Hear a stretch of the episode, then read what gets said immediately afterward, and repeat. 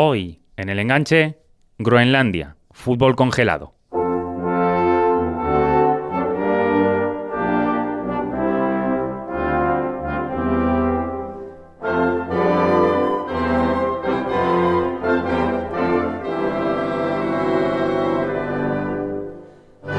Groenlandia no es un país normal. Para empezar porque técnicamente ni siquiera es un país, sino una región de Dinamarca. Una región 50 veces más grande que el estado al que pertenece, pero con una población 100 veces menor. Es a la vez la isla más grande del mundo y uno de los territorios con menor densidad de población del planeta, debido a que la mayor parte de su superficie está congelada. De esta manera, los poco más de 50.000 groenlandeses hacen su vida en un vasto territorio de más de 2 millones de kilómetros cuadrados, con unas temperaturas que van desde los 10-15 grados de verano en el sur hasta los 40 grados bajo cero del norte en pleno invierno. En norte y en invierno, por cierto, no se ve la luz del sol entre 2 y 4 meses y no se hace de noche durante el mismo tiempo en verano.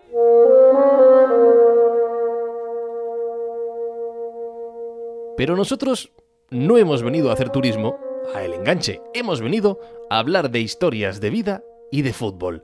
¿Cómo se puede jugar a este deporte en unas condiciones como las que hemos descrito? Pues aunque parezca mentira y como estamos escuchando, se puede. Y se hace con algunas dificultades, eso sí, pero los groenlandeses tienen liga propia e incluso selección, aunque sus estructuras organizativas no forman parte de la FIFA todavía, porque llevan años buscando su reconocimiento a nivel mundial.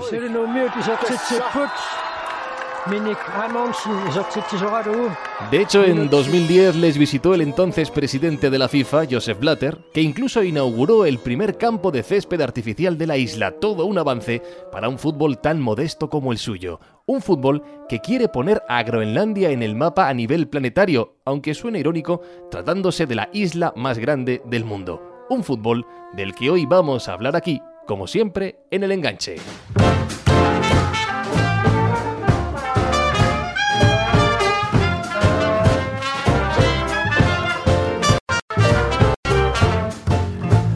Enganche, ya sabéis, cada lunes con vosotros, Evox, Spreaker, iTunes, en todas las plataformas, en la web y en la app de Spain Media Radio y en las redes sociales, en Facebook, en Twitter, en Instagram, con un servidor que os saluda, Fran Izuzquiza, y con nuestro director José David López. ¿Qué tal? Muy buena, Fran. Saludos a todos los enganchados una semana más. Eh, no podemos ser contadores de historias de fútbol internacional sin ser enamorados de los viajes, de, diferentes contextos, de, nuevas aventuras y de lugares donde la pelota, como siempre, eh, defendemos, pues es capaz de convertirse en la mejor excusa eh, para profundizar en algo mucho mayor. Y así de cabeza, recuerdo que en estas dos temporadas del enganche ya hemos visitado lugares recónditos para la gran mayoría de amantes del fútbol, como por ejemplo las Islas Salomón y aquellos futbolistas que no podían acudir a entrenar con su selección porque estaban contagiados de malaria, nada más y nada menos.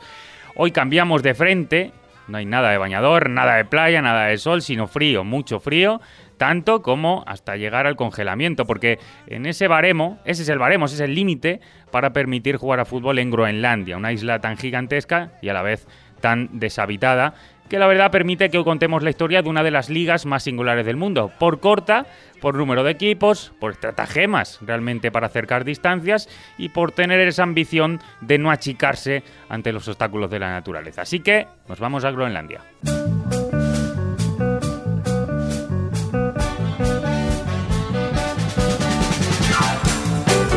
Son lugares secretamente inhóspitos, muy hostiles para cualquier presencia extranjera no adaptada a su contexto y a cualquier lógica urbana. No recomendaría su visita, pero en cualquier esquina del planeta existe el fútbol y mientras así sea, no solo el enganche estará interesado por lo que allí ocurra, sino que hay compañeros periodistas tan alocados o más que nosotros y que se lanzan a la aventura a conocer lugares como el que hoy nos ocupa, Groenlandia.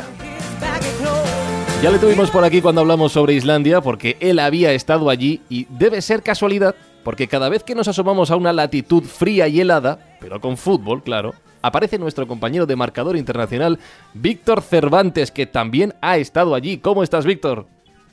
¿Qué tal chicos? ¿Cómo estáis? Muy bien. Eh, eh, estamos haciendo temperatura, el aire acondicionado del estudio a todo meter para ambientarnos en Groenlandia, para sentirnos un poquito allí, pero como tú has estado en el país, te preguntamos, antes de hablar de fútbol, ¿cómo te viene la inspiración de marcharte a Groenlandia a conocer el fútbol, el deporte de allí? ¿Y cómo te las apañas para llegar a este lugar? Porque fácil no es. Pues mira, llegué ahí en busca de, o inspirado por la historia de un de su seleccionador, que lo conocí en 2015, en otro lugar bastante raro, por cierto. Uh, conocí a la selección de Groenlandia de fútbol en 2015 en los Juegos Olímpicos de las Islas. Cada dos años se organizan una especie de Juegos Olímpicos entre islas sin representación, digamos, estatal. Entre ellas estaba Groenlandia y ahí justo en un partido que se jugaba en Jersey, que es una isla entre, digamos, entre Francia y Gran Bretaña. Pues donde nació, donde nació Leticia, ¿verdad, Víctor? Donde nació Leticia, efectivamente. Eh, pues eh, justamente en, un campo bastante remoto que jugaban en Groenlandia y Menorca, yo no tenía cómo volver y, la selección groenlandesa pues me sugirió que me subiese al autocar con ellos. Y ahí pues eh, conocí a algunos de sus jugadores y también a, su entrenador que, bueno, luego hablaremos, pues es un personaje increíble y a partir de ahí, pues mira, habíamos hablado varias veces por Skype, pero me apetecía mucho ver eh, lo que había ahí y, total, sí, eh, pues me, me vino esta, esta locura el verano pasado y la verdad que bastante complicado y caro eh, llegar porque una de las viejas aspiraciones o reivindicaciones del pueblo de Groenlandia es poder viajar como, como lo hacemos todos, porque ahí los vuelos internos te aseguro que son carísimos. Yo llegué desde Copenhague a un punto que, que no te sé pronunciar, a una ex base militar americana, y luego en una pequeña avioneta de estas que, que la verdad que da bastante apuro subirse a ella, pues eh, tuve que emprender un viaje, no sé, de una hora hasta la capital, hasta, hasta Nuuk. Cuando llegas allí, eh, después de toda esta aventura, preguntas por fútbol, ¿te, miran con cara de loco o la verdad que sí que tiene más poder poco a poco allí el fútbol como para que alguien vaya allí a preguntar por ellos? Eh, la verdad que me miraron de manera muy rara, normal, ¿eh? era el, único interesado desde el continente europeo por el fútbol que se practica ahí, un fútbol totalmente amateur, un fútbol que te diría que incluso eh, tiene más eh, fines humanitarios eh, o de socialización que ningún tipo de, interés competitivo, pero sí, me, miraron raro. Ahí el fútbol interesa mucho, ojo, o sea, lo siguen, pero como suele pasar en otros sitios, pues siguen más el fútbol, digamos que que, todos seguimos aquí, ¿no? Las grandes ligas, que no su, su propia competición. Mm. Quiero recargar algunos datos para que podamos conocer mejor este lugar. Eh, como ha dicho Frank en la entrada del programa, más allá de estar pegado al continente americano, porque casi entenderíamos que fuera parte de Canadá, ya que está a solo 36 kilómetros, Groenlandia es tan grande que también está relativamente cerca de Islandia, pero realmente pertenece a Dinamarca, como ha dicho Víctor. Tiene 61.000 habitantes, principalmente unos pocos europeos y muchos inuit, que es un vocablo que quiere decir lo que nosotros conocemos como esquimales, pero allí eh, se considera despectivo, por eso se dice Inuit. Y como digo, de esos poco más de 60.000, 16.000 viven en Nuuk, que es donde ha dicho Víctor que llegó él eh, primeramente, que es la capital, está al suroeste de la isla, e insisto, es la más grande del planeta. Dicho todo esto, Víctor, ¿cómo encuentras el primer campo de fútbol en el país cuando llegas? ¿Cómo, cómo descubrirías? Porque he visto algunas fotos y verdaderamente el campo, digamos, más mediático que tiene en, Groenlandia es bestial para los amantes del fútbol romántico. Sí, de hecho es el único que vi porque eh, como no te puedes desplazar de un sitio a otro a no ser que vayas en avión o, en barco, eh, me quedé en, en Nuuk y la verdad que es un campo, bueno, maravilloso. Yo creo que el mejor sin duda en el que he estado porque digamos que, que la, la grada es un, montón de roca, es un, una pequeña montaña, una pequeña cima en la que ahí pues la gente se, se sienta a ver los partidos. Ahora tienen la suerte de que es eh, césped artificial, pero, pero yo he visto fotos de ese mismo campo eh, lleno de, de, grava, de, de, no sé qué, de, tierra de polvo y la verdad que, que la estampa es increíble. Este campo de césped artificial, decíamos antes, fue inaugurado en 2010 por el presidente entonces de la FIFA, por Blatter, eh, y fue todo un avance allí, porque evidentemente el nivel de los estadios de Groenlandia pues no está al que estamos acostumbrados en, el resto de, de Europa. Dejando al margen este campo, que es una excepción, ¿cómo es la naturaleza de los estadios que se manejan en la liga, ahora hablaremos de ella, en la liga groenlandesa?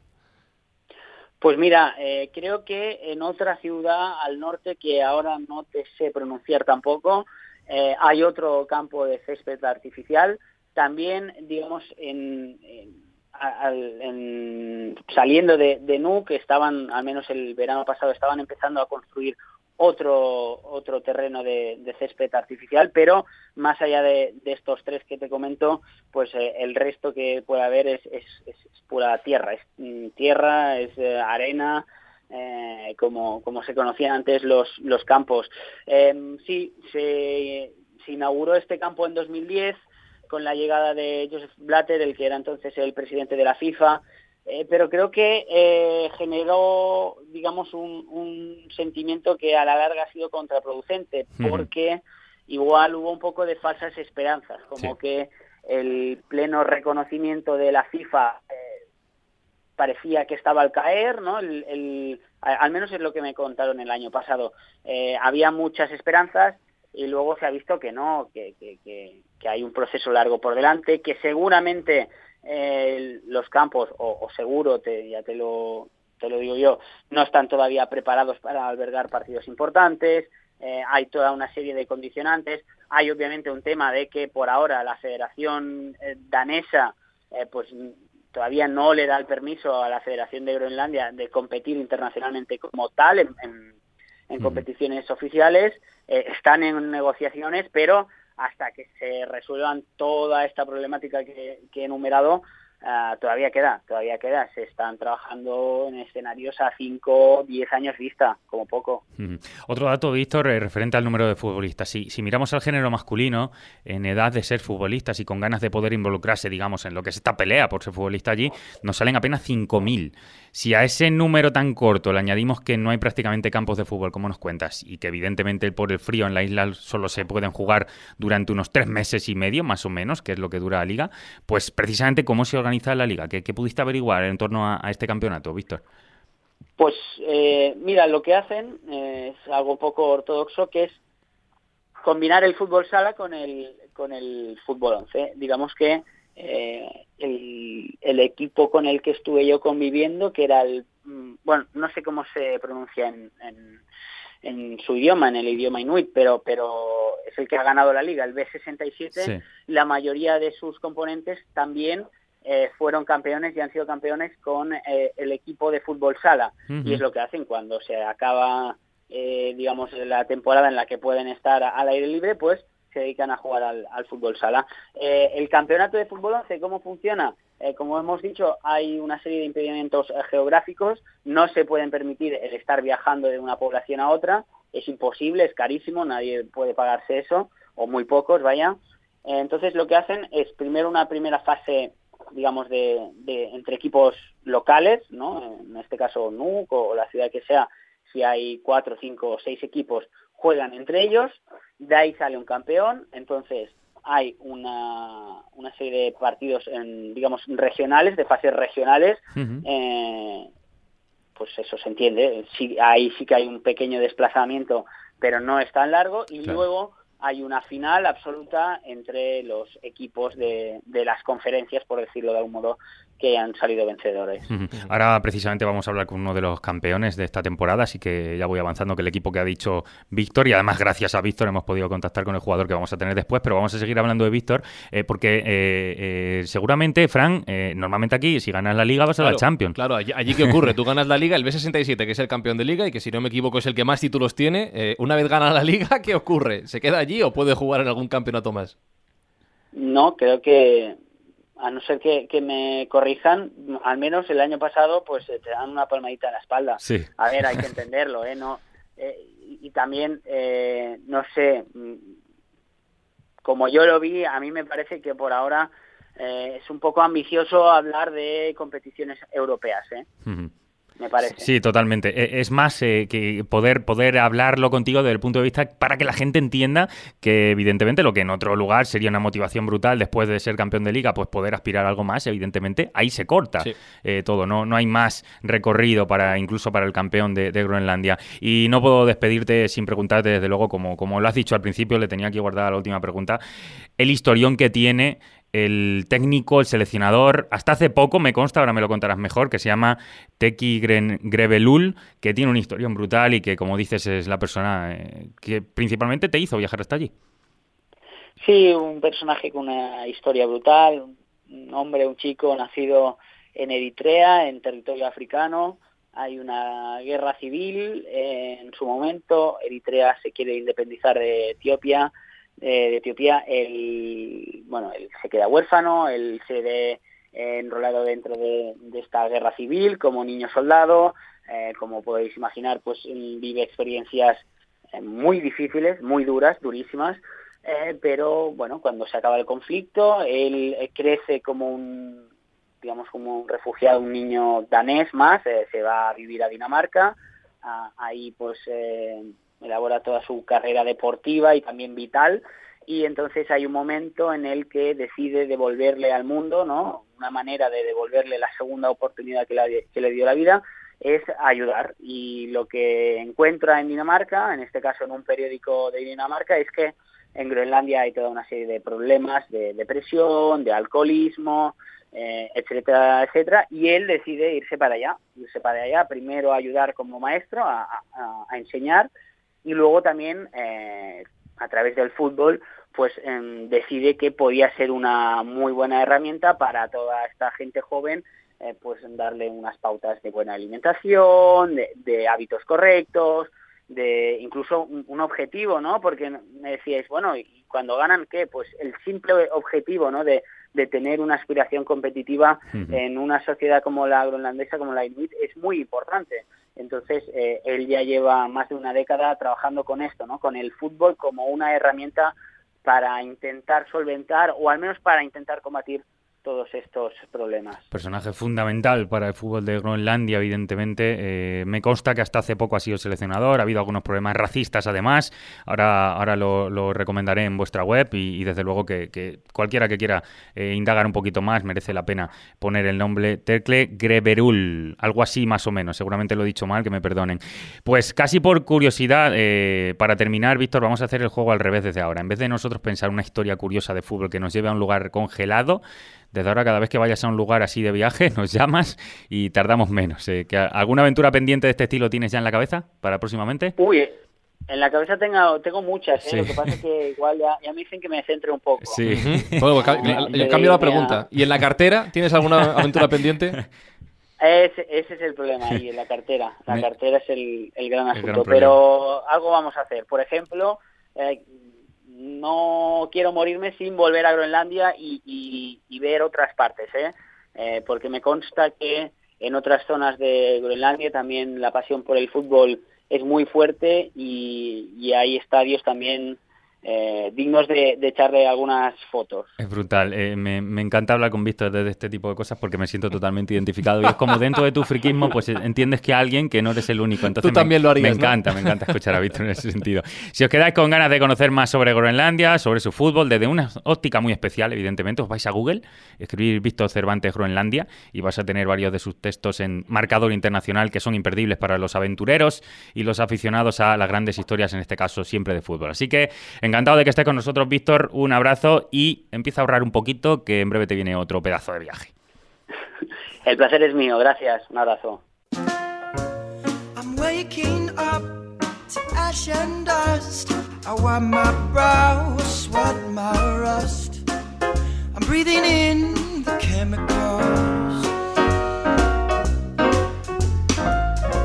El mundo del periodismo deportivo, para aquellos que estamos enamorados con la búsqueda de historias en cualquier latitud del planeta, tiene caminos absolutamente imprevisibles. Tanto como que cuando tú quieres poder profundizar en cómo es el fútbol de un país, intentas buscar a un futbolista que juegue allí y que, evidentemente, sobre todo para nuestro programa, pues ayuda mucho que hable español por cuestiones obvias.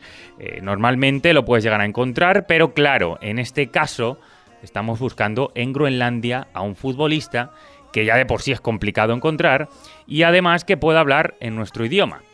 El objetivo era tan difícil como el que el Leicester gane la Premier, pero la ganó el Leicester, por tanto nosotros no íbamos a hundirnos y claro que encontramos a Patrick o Frederiksen, futbolista del B67, el equipo más ganador de Groenlandia. Llamando a la capital, llamando a Nuuk, ¿cómo estás Patrick? Un placer tenerte en el enganche, ¿qué tal? Todo bien, todo bien. Lo primero de todo, más allá de darte las gracias evidentemente por estar con nosotros en, este programa, es resolver esta duda que todos tienen ahora mismo en cuanto te empiecen a escuchar hablar, porque ¿cómo puede ser, Patrick, que un groenlandés hable ese idioma español tan especial que tienes tú? Es que en 2010 me fui a Argentina de intercambio por un año.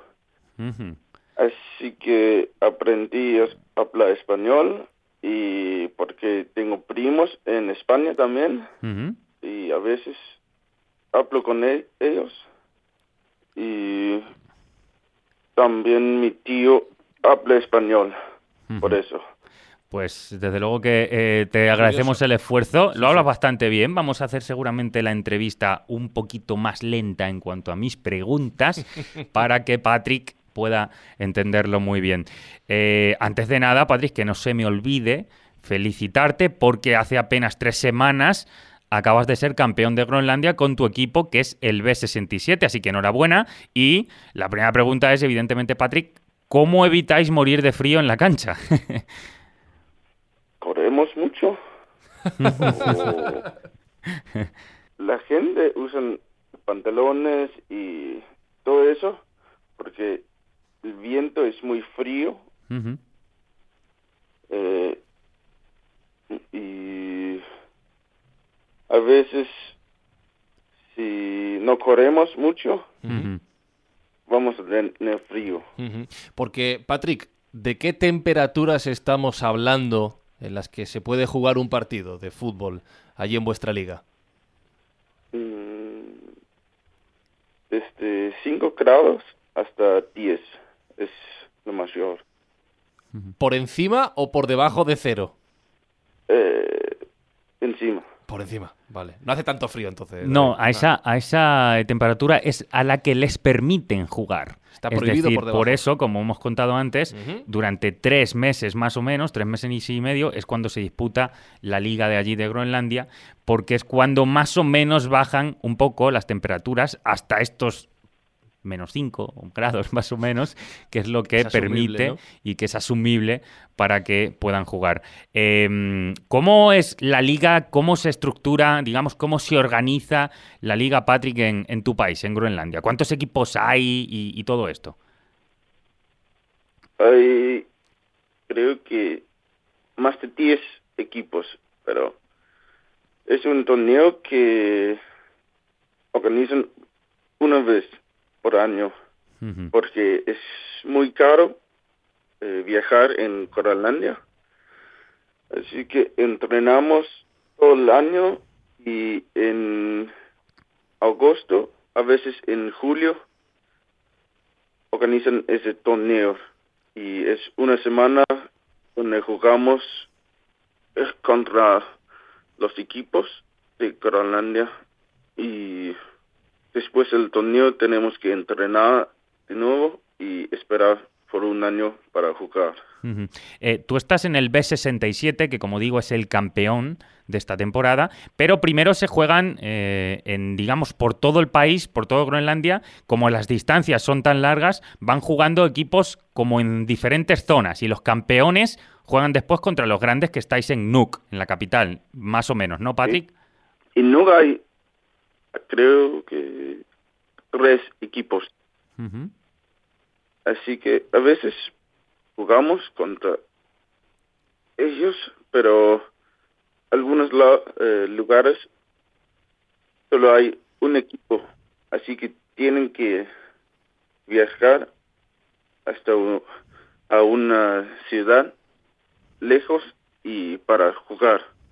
Estamos hablando con Patrick, que como dice David, es campeón de la liga con el B67, pero además ha sido elegido como MVP, como mejor jugador del último campeonato. Así que lo primero, enhorabuena, Patrick. Podemos decir que eres un futbolista de primer nivel, un futbolista de élite en Groenlandia, algo que en otras zonas de Europa, por ejemplo, llevaría a una vida pues muy desahogada, muy diferente a la del resto de la gente, pero ¿cómo es la vida de un futbolista? ¿Cómo es la vida del MVP en Groenlandia, Patrick?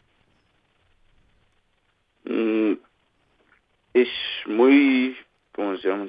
Difícil, o sea, mm, entrenamos y después volvemos a casa y no hay, eh, eh, ¿cómo se llama?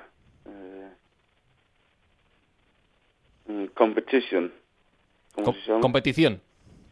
Sí, porque tenemos que esperar para jugar, así que a veces la gente no quiere entrenar eh, todo el año y mi equipo quiere jugar todo el tiempo, así que queremos viajar a otros países para jugar, pero no hay posibilidades porque es muy caro para nosotros viajar.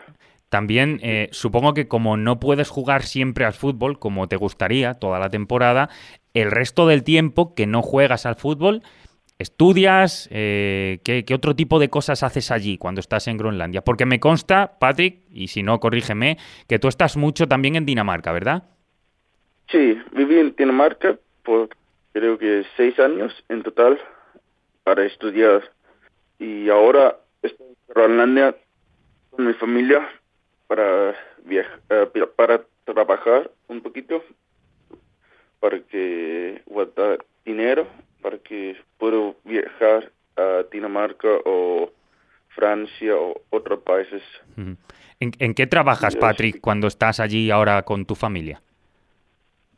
¿En qué trabajas cuando estás ahora con tu familia? Eh, con niños. Ajá.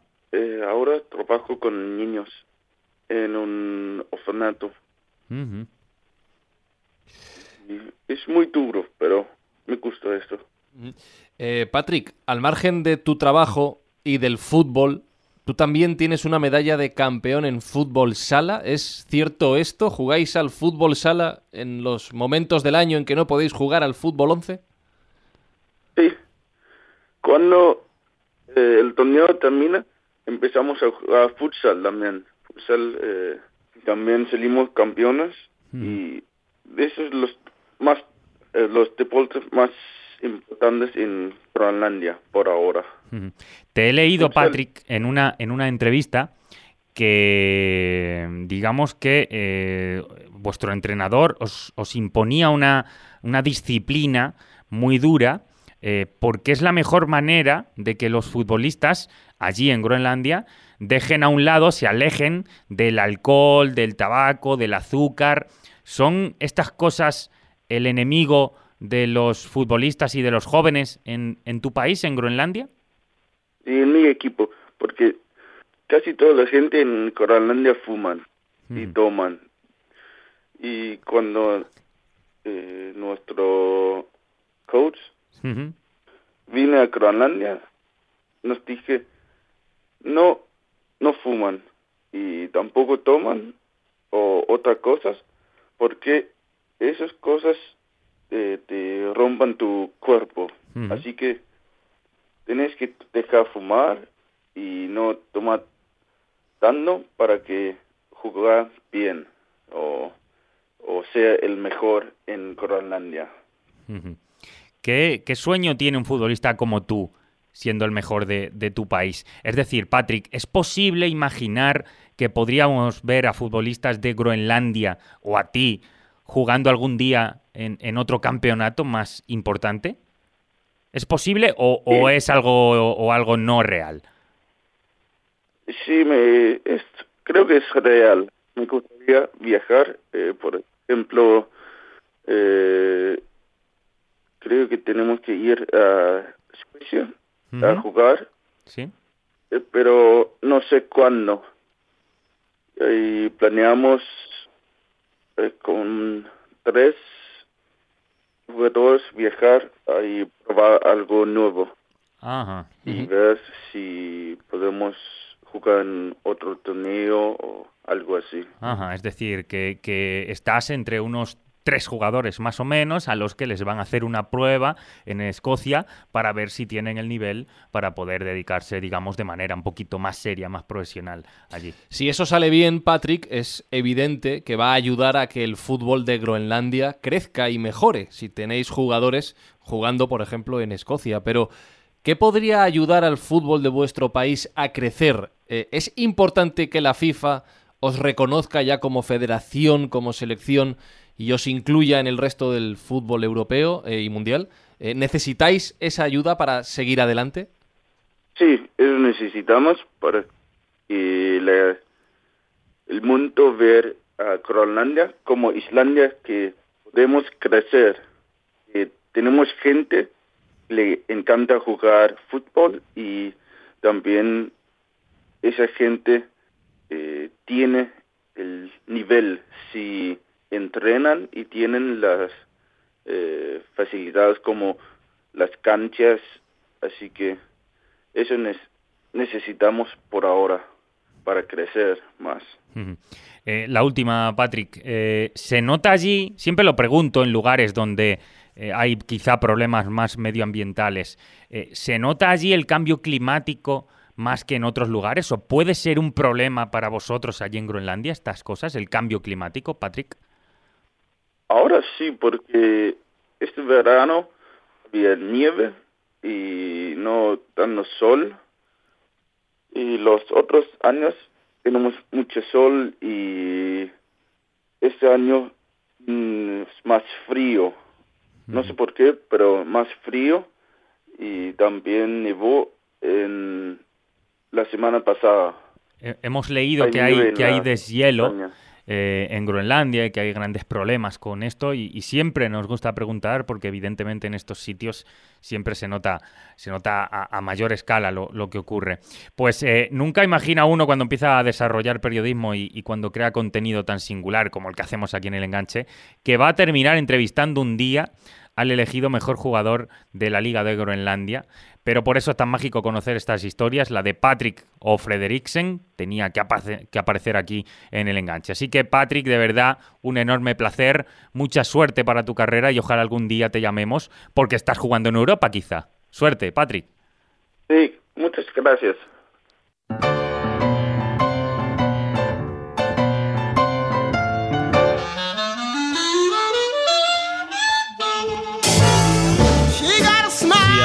José David cuando está preparando el enganche o cuando estaba estudiando periodismo le dicen que va a entrevistar al mejor jugador de Groenlandia, ya lo ha dicho, él no se lo creería, pero si a mí me dicen que voy a escuchar a un groenlandés diciendo la palabra tomar para referirse a beber alcohol, entonces yo digo que hay alguien ha tomado demasiado. Y estas son las historias, estos son los testimonios que encontráis cada semana en El Enganche. Os recuerdo, cada lunes nos tenéis en vuestro gestor de podcast favorito, en iTunes, en iVoox, en Spreaker, en la web de Spain Media Radio, en la app de Spain Media Radio, o donde quieras tenernos y llevarnos. Y si quieres estar al tanto de lo que hacemos por aquí, arroba El Enganche en Twitter, Facebook e Instagram con las dos voces de siempre, la de José David López y la de un servidor, Franny Zuzquiza. José David López, yo no sé cómo se dice programón en groenlandés. Sí. Se lo pregunto a Patrick y te lo digo. Pues eh, seguramente te va a decir de una manera argentina, además, con lo cual le va a dar un toque muy guay. Eh, solamente quiero decir que, que Groenlandia pues, pertenece a la CONIFA, que es una asociación de fútbol que no es la FIFA, es justo lo contrario, que acepta, digamos, aquellos territorios que representan a una nación, a una dependencia, a un Estado no reconocido, a una minoría, a una micronación, por, por cualquier motivo de estos no está afiliado a la FIFA y allí está Groenlandia. Pero otra vez en otro programa hablaremos de ese tipo de selecciones porque hay algunas que tienen una historia brutal. Y, como digo, una oda al fútbol más pretérito hemos hecho hoy, una oda al fútbol más primario, el más natural, seguramente el más original, también el más secreto de cuando se disputan hoy en día en el planeta fútbol. Quizá no hemos traído una estrella mundial, aunque hemos hablado con el mejor futbolista de Groenlandia.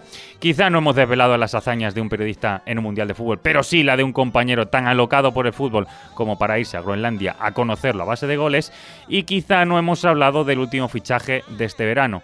Pero es que esto se llama el enganche y siempre que conozcamos un camino para poder impulsar y apoyar al fútbol más puro, pues nos vamos a inventar una excusa para contaros, como siempre, las mejores historias de fútbol. Gracias por escuchar los podcasts y gracias por escuchar el enganche.